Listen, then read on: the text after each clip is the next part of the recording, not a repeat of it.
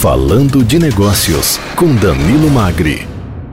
Muito bem, Jornal da Manhã passa a apresentar todas as terças-feiras o Falando de Negócios. O objetivo é entrevistar os empresários para que falem sobre suas conquistas, sobre os percalços de ser um empresário no Brasil, enfim, mostrar a realidade aos nossos ouvintes. E o nosso primeiro entrevistado deste novo programa é Benedito Vieira Pereira, o Bene, diretor-presidente da Leite Cooper. Conosco também, nessa jornada, o empresário Danilo Magri, diretor da LogMed e presidente do Grupo GEL, jovens empresários, empreendedores e líderes, que também foi escalado mais uma vez para participar das perguntas aos entrevistados. Bom dia, Danilo. Bom dia, Beni. Sejam bem-vindos ao Falando de Negócios.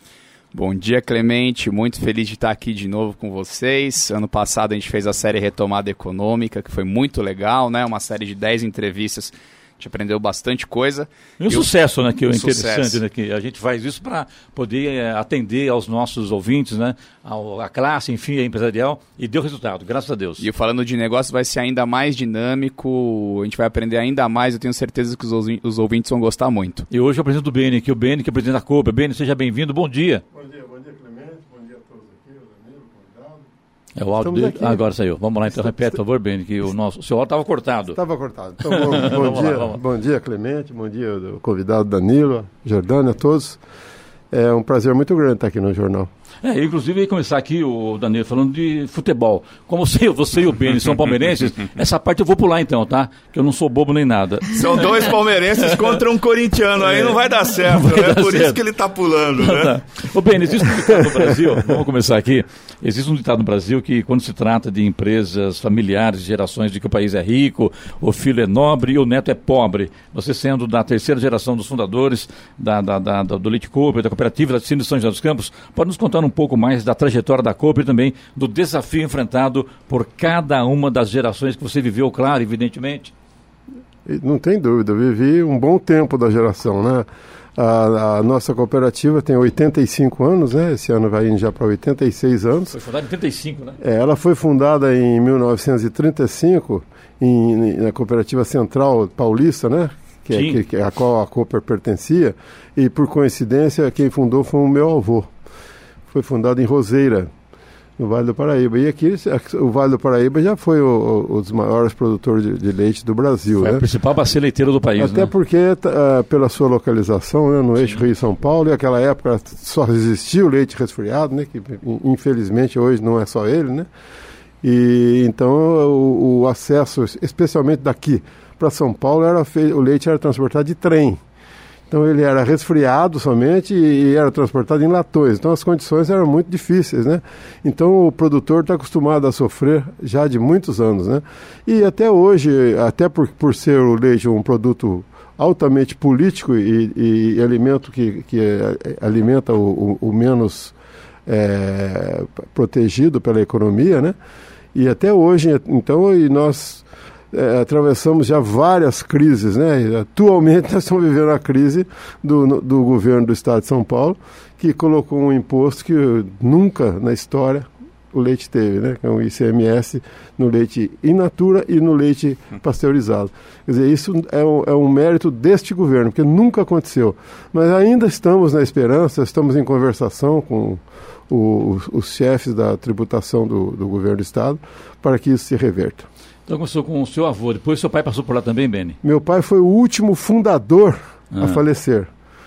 É, é, ele, ele, inclusive, foi homenageado num dos aniversários da, da, da, da Cooperativa Central. Qual era o nome do seu pai, Beni? Meu pai, o nome, anos? O nome, o nome. João Justo Pereira, o, João é, Carioca, o apelido né? de João Carioca. João Carioca, é verdade. Aliás, o João Carioca, ninguém sabe de onde surgiu, porque ele era nascido em Minas, criado em São Paulo. Não, mas que nasce em Minas é Carioca, né? Então não pega... nascido em Minas, criado em São Paulo, é o apelido de João Carioca. E tá passa, certo. né, de gerações. Uhum. E você assumiu a, a Cooper em, em, que ano? Nós assumimos a Cooper em 1991. 91, Então nós vamos ter eleição agora, esse mês. É, esse mês. Já 20 anos. 30. 30 anos. 30 anos. Comple, anos. completando o décimo mandato, né? E, e, é bom que se fala também que mesmo é. você completando 30 anos como presidente da Cooper, você é. já era produtor de leite da, da Cooper há muitos Não, anos. Não, eu, né? eu, nasci produtor de leite. Né? Meu produtor. pai nasceu produtor de leite. Então, Apesar de ser formado em Direito, você é sou, é bacharel em Direito? Sou, né? sou, você é advogado ou bacharel? Sou, advogado. advogado. Eu tenho a OAB, mas OAB, eu, né? embora eu não advogue, né? Sei, sei. Mas, é, mas o meu negócio é vaca, né? Eu nasci. É, é, é, é eu gosto tanto de vaca quanto você do Corinthians. então é bastante. então é bastante, bastante. Agora, agora é bom que você lembre também que, além da, da, produção leiteira, o Beni, junto com o irmão dele, o José, o saudoso José Vieira Pereira, que era advogado também, foram um dos maiores campeões de gado holandês no país, né? Vocês tinham a é, Associação nós, Brasileira de, de, de, Criadores de Gado é, Holandês, é, né? nós, nós muito criados, né? No é, Brasil na, inteiro, né? É, na época nós criamos muito tempo gado holandês. Por hoje nós estamos mais para o girolando, né? Que é um gado que se adaptou melhor à, à região. Região especialmente por, pela mudança pequena que teve, que alterou muito na, na, na saúde do gado, que é o clima. E, e, tornou o gado girolando muito mais comercial e muito mais produtivo até para a região. Então hoje nós estamos mais com o girolando do que com coisa. E tem um pouco de gado de corte também. Sim, sim. É, então, a gente Danilo, com tudo. Tá com você. Bem, é, acho que essa frase do pai rico, filho nobre, neto pobre é uma realidade de muitas empresas familiares no Brasil, infelizmente, né? As empresas familiares, elas representam 70% da economia brasileira e 90% da geração de empregos. Mas como você falou, o empreendedor brasileiro ele, ele enfrenta diversos desafios tributários, mercadológicos e climáticos. A, climáticos e com a Cooper não é diferente, né? E eu queria colocar somente um parênteses aqui. A Cooper é uma cooperativa. Nem sempre a gente encontra empresas que são cooperativas e esse termo talvez gere dúvidas para os nossos ouvintes, empresários, enfim. O que é uma cooperativa e como funciona a Cooper hoje? É, veja bem, a cooperativa é uma, é, é, é uma empresa como outra qualquer, uhum. só que ela pertence aos cooperados. Né? Então, é, é, é quando já iniciou lá em 35, foi, é, juntou um grupo de 19 é, produtores de leite e fundaram a cooperativa. E até hoje os donos da cooperativa são os produtores. Né? Mas é, o, o, no, no, caso do leite especificamente, com o aparecimento de grandes empresas, muitas delas multinacionais, é, fez com que a cooperativa se transformasse é, para que ela pudesse se manter viva. Prova disso que um grande número de cooperativas, especialmente de leite, desapareceram. Aqui no Vale do Paraíba nós tínhamos umas 10, hoje nós temos 3.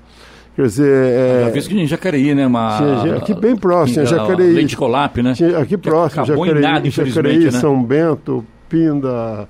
Cachoeira Paulista. É... Foi o setor que complicou, Bini, ou foi, ou foi má, má, gestão também? Ou as duas coisas juntas? Ou as duas coisas juntas. Duas coisas eu, juntas, eu, né? eu, posso dizer, porque quem, aquilo que eu falei, quem não acompanhou, quando você falou do, do, do avô rico, o pai, o, o, o, como é que é? Pai rico, pai rico filho, nobre, filho nobre, neto pobre. Neto pobre. Isso aí não, não, não deixa de ser realidade. É verdade que tem exceções. Sim. Qual que é a exceção? É aquele que acompanhou a, a, a acompanhar as, aqueles que acompanharam as mudanças. Os que não acompanharam re, é, ficaram pobres mesmo. É, e no nosso ramo é, é, é, é maior ainda, sabe? tem muitos, muitos, muitos. Porque não acompanharam e realmente a concorrência, a tecnologia, aquele que não acompanhou já a tecnologia tanto em, em equipamentos quanto em, em genética, aquele que não acompanhou ficou e parou. E esse é o pobre. Eu vou aproveitar, vou emendar uma pergunta de mercado. Depois não... do intervalo, pode ser? Pode ser. Muito bem, Danilo, agora falando sua pergunta sobre emendar a pergunta. Vamos continuar então. Continuar então. Termina né? a emenda aí. Com o Beno da Cooper. Ótimo. Bom, Benê, se eu não me engano, o último dado que eu tive do mercado lácteo é que o mercado produz 54 bilhões anuais né, para o PIB brasileiro. 30% disso é do produto leite e 70% dos derivados. Então eu queria me perguntar qual, como é que você enxerga a importância desse setor para o mercado brasileiro e no mercado internacional, se é um setor também que exporta muito, que representa o Brasil lá fora, e quanto seria essa proporção? É, infelizmente, o, o produto lácteo exporta-se muito pouco, sabe? Então, enquanto a gente, o, o, produtor sofre exatamente por isso. Enquanto a gente é, tem uns custos em dólar, nós temos a venda do leite em real. E, e muitas vezes esse real, não, ou todas as vezes, não acompanha. Né? É o que está ocorrendo exatamente agora. Nós tivemos um salto muito grande do dólar e, e com isso aí acompanhou é, combustível, é, rações, né? basicamente uhum. soja e milho, é, é medicamentos, tudo balizado no dólar. E, e, o leite é em real e, e, freado, então aquelas concorrências tem aquela briga para que se venda barato.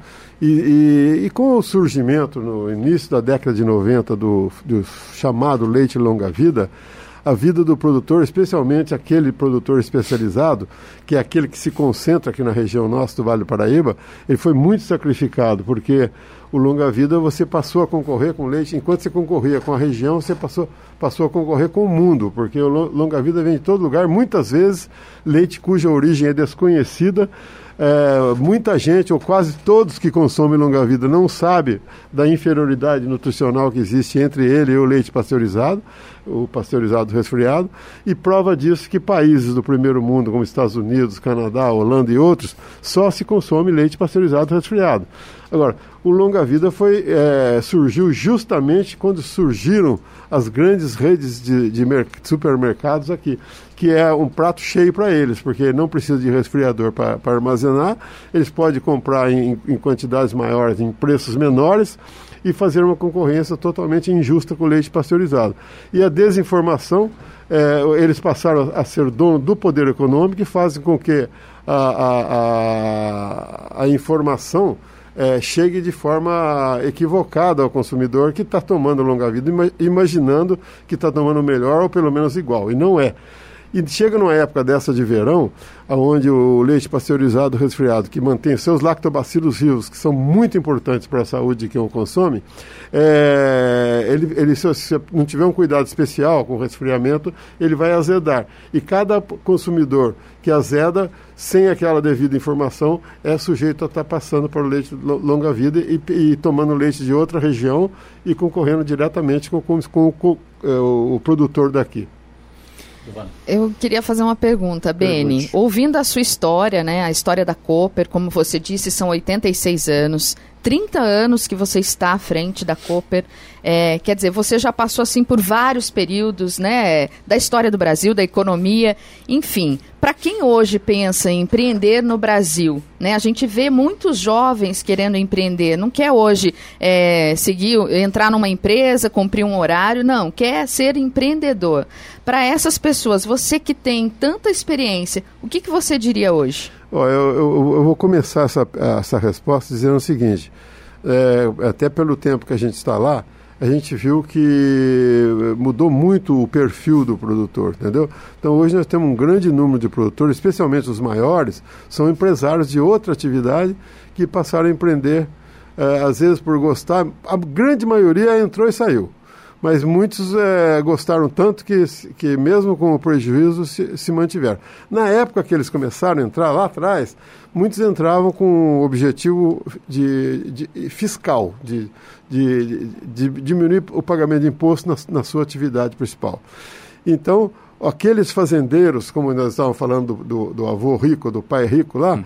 muitos daqueles não suportaram a, a, a, o, o, crescimento, do, a, mudança da, da, da, da, atividade, né? Que hoje ela passou a ser muito mais competitiva e muito mais difícil.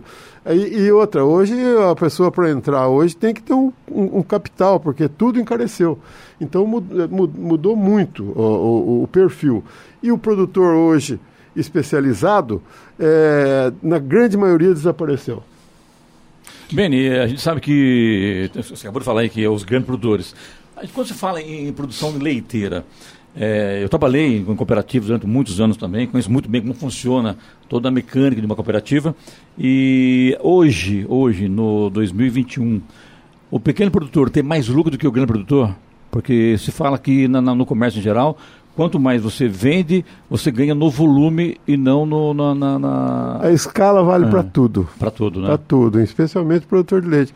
O pequeno hoje, ele, ele sobrevive com é, o, o, salário familiar. Então é, é a família que está trabalhando ali e ele se mantém lá com o seu terreninho, até porque ele não tem condições, ele não sabe fazer outra coisa. Então, é, as, muitos deles vivem em situações muito apertadas, muito difíceis. Agora é importante informar também que eu acompanho de perto isso. Tem a Cooperando, a revista da Cooper, né? É. Que tem produtor que tira por dia lá 3 mil litros de leite. É muita coisa, né, Beni? Pois hoje... é, quanto maior o coqueiro, maior o tombo, né? é bem isso mesmo. Então, então, quando tem mais lucro, o maior ganha mais. Quando tem mais prejuízo, o maior ganha, perde mais, né? Isso é uma coisa que Óbvio, faz, né? faz, parte. faz parte. Mas né? a, a, escala funciona muito, porque existe o, o famoso custo fixo, que é, é aquele custo, se você tirar 500, se você tirar mil, você tem aquele custo. Aquele custo, Então, né? você tirando mais, você tem mais lucro. E hoje o Danilo Mag, Beni da Cooper também. Uma, uma pergunta aqui uma, a você, Beni, aqui o Juarez, aqui São dos Campos, está dizendo o seguinte, que o avô dele forneceu leite para a Cooper por mais de 50 anos, João de Oliveira e Silva. A Cooper faz parte da história da família dele. O tio dele foi veterinário da, da, da Cooper, o Dr. Borges, e também pedi para mandar um abraço para você aqui. Um grande abraço para o Juarez e muita saudade do Dr. Borges, que trabalhou com a gente muito tempo. Veterinário É, fantástico, conhecidíssimo, né? Toda a grande região, né? veterinário, grande pessoa. Danilo? Bom, aproveitando, falando de história, né? Aqui quem é da região não tem como não lembrar da Kombi, da Cooper entregando leite em nossas casas. Então eu te pergunto, é, hoje, além do leite, né? Quais outros produtos a Cooper produz para aumentar essa sua linha de derivados? E vou emendar com a pergunta que você já antecipou muito bem falado sobre o leite longa-vida. Então, além dos produtos da Cooper, quais são as novas tendências de consumo do, do consumidor brasileiro? Você enxerga que o consumidor brasileiro começa a ter mais informação e volta a procurar leites pasteurizados, re- refrigerados? Ou você ainda acredita que o longa-vida vai ter uma longa-vida nas nossas gôndolas? É bom lembrar que a Kombi existe hoje, não é mais Kombi, não, mas ainda existe, né? Existe Kombi é o, também. o existe SDC, existe né, muitas Kombi. Existe é, é o né? delivery mais antigo da É, cidade, que é o né? Mais de serviço 50, mais de 50 domiciliar anos. Cooper, né? É, não tem como não pensar na, Não, na hoje, como, né? hoje, com esse problema da, da, da pandemia aí, a- o, o delivery virou moda. E o nosso é o mais antigo. E nós continuamos entra- entregando o leite e os produtos. Nossa linha de produtos são todos os queijos, iogurtes e manteiga. E tem alguns que são líderes de mercado, mas muito líder, né? Que é o caso da manteiga, o queijo Minas Frescal. Requeijão. E o requeijão e o próprio leite, o próprio leite pasteurizado resfriado, né? Agora, você falou do longa-vida. Longa-vida é aquele mal que veio para ficar, isso a gente sabia disso, né? Porque ah, o, o povo mal informado, ele, ele vai é, o- procurar facilidade. Tá? Agora, você não se troca facilidade por qualidade. E o, e o consumidor, na grande maioria, não tem essa informação, que ele está trocando a, a- a- facilidade pela qualidade. Coisa que o, primeiro mundo sabe disso, sabe? Lá tem alguns países da Europa, eu tive oportunidade de ver, as prateleiras do longa vida são pequenas, e a, do pasteurizado são grandes. Aqui é inverso. Aqui a prateleira do, do, do, do leite longa vida é grande e a do, a do pasteurizado é pequena. Por quê? A pessoa quer qualidade, ela quer pegar o leite e comprar para o mês todo e não ter aquela dificuldade de comprar diariamente ou quase diariamente, porque a validade é Exato. gira em seis, sete dias. E a gente sempre está dizendo que a- tem que ter um cuidado especial, porque ele, o leite, tem um cuidado especial com a sua saúde. Ô, Beni, mas a gente vê hoje um movimento maior pela busca da qualidade, né, da alimentação e tal. Então, produtos mais naturais. A gente já vê esse movimento hoje. Você acha que isso pode mudar? Pode trazer a pessoa de novo Pode. a optar pelo leite fresco ao invés do leite Não, longa que eu penso também. você veja bem que tem. A gente faz muita campanha, muita propaganda, muita informação. Nós estamos aqui nesse momento informando que aquela pessoa que deixa de tomar um leite pasteurizado resfriado para tomar uma longa vida, ou ele é mal informado, ou ele não, não tem cuidado com a sua saúde e com a saúde da sua família. Porque o pasteurizado comprovadamente é melhor. Entendeu? Porque ele, ele mantém. O, quando o Pasteur inventou a pasteurização, ele chegou à conclusão que o leite não podia ultrapassar de 70, 75 graus. Vai 75 e volta para 2, e, e, e com isso aí ele elimina todas as, as bactérias e, os, e tudo que é patogênico e mantém o máximo de nutriente no leite. O longa-vida vai a 150 graus, ele mata tudo. Mata tudo, né? Mata Bom e ruim, tudo. né? Por isso que ele não estraga. A gente fala que morto não morre de novo. e, e o leite longa-vida é um leite, em, em termos de, de lactobacilo, é um leite morto. Então, por isso que ele não azeda. E, e tem muita gente, por falta de informação, ou por informação errada, continua con- consumindo. E quem Agora, quer saúde, quem quer vida, agora, o qualidade, tem que tomar um o leite você- pasteurizado, você, você né? me perguntou da informação. Aqui no o Vale do Paraíba é a região maior consumidora de pasteurizado do país. Boa Porque- notícia. Porque aqui tem informação. Nós temos três cooperativas no Vale, que as três produzem leite pasteurizado e as três fazem a campanha do leite pasteurizado. Eu presido a Associação Brasileira da Indústria de Leite Pasteurizado, então, a- a- inclusive através dela, que a gente está em contato com a- o, o- setor de tributação do governo do Estado para ver se a gente consegue reverter e revogar essa, E esse, esse, esse, leite não era tributado, agora passou a ser tributado do ICMS, né? Ele nunca Sim. foi. Nunca foi, nunca né? foi, né? E, e o, e o- o pessoal que mexe com essa tributação, a- eu tenho a impressão que até não sabia. Então a gente está procurando informá-los e a gente tem grande esperança que isso possa ser revertido. Para fechar agora, Para fechar, Beni, perguntar de futuro, né? Estamos aí enfrentando uma pandemia que já dura mais de um ano. Como a Cooper se prepara para atender o consumidor pós-pandemia? Ou seja, quais são os planos futuros da Cooper para atender novas necessidades que surgirão, novos produtos, aumentar a informação sobre o leite pasteurizado? Como é que está o planejamento de vocês? Na verdade, a pandemia a gente procurou, a única mudança que teve é que a gente procurou expandir o sistema de delivery, né? Porque a gente perdeu um pouco em vendas, em, especialmente em padarias, porque aquele consumo em balcão em padaria não existe mais. Mas o supermercado foi um dos setores que não, não, não, se alterou né, com a crise, então a venda de leite também não se alterou com ele. Agora, o que se alterou foi a, que se alteraram foi as dificuldades em, em, em função dos grandes aumentos, da grande é, de, de, é, valorização, não diria desvalorização do dinheiro nosso, a valorização do dólar. E tudo que, que, a, que a vaca usa para produzir é balizado no dólar, enquanto que o, o leite é, é balizado é no, no, salário do, do, da, do, do, pessoal de baixa renda. E esse pessoal de baixa renda é o maior consumidor de leite, por incrível que pareça. Verdade. Bem, nós vamos agradecer você mais uma vez, atendendo o nosso convite aqui. Muito obrigado. Seja sempre bem-vindo. Nosso grande parceiro, amigo de tantos anos, é bem. Você sabe que é um prazer grande estar aqui na rádio, estar com vocês. É, são só gente é, é, amiga nossa. E a gente se sente à vontade aqui e muito feliz. Parabenizar o Danilo pela, pela, pelas perguntas e parabenizar você e vocês pelo programa, porque realmente é, é de grande validade para nós da Cooper ter uma oportunidade numa rádio dessa de grande audiência para poder estar tá passando a informação correta a seus ouvintes. Muito obrigado, Danilo, obrigado, bom dia, obrigado, sucesso. Clemente, abraços ao Alviverde para você. Eu não vou nem falar em Alviverde, Não, não, não falem nada. Falar, viu? Deus falar a hora, é melhor, né? É. É.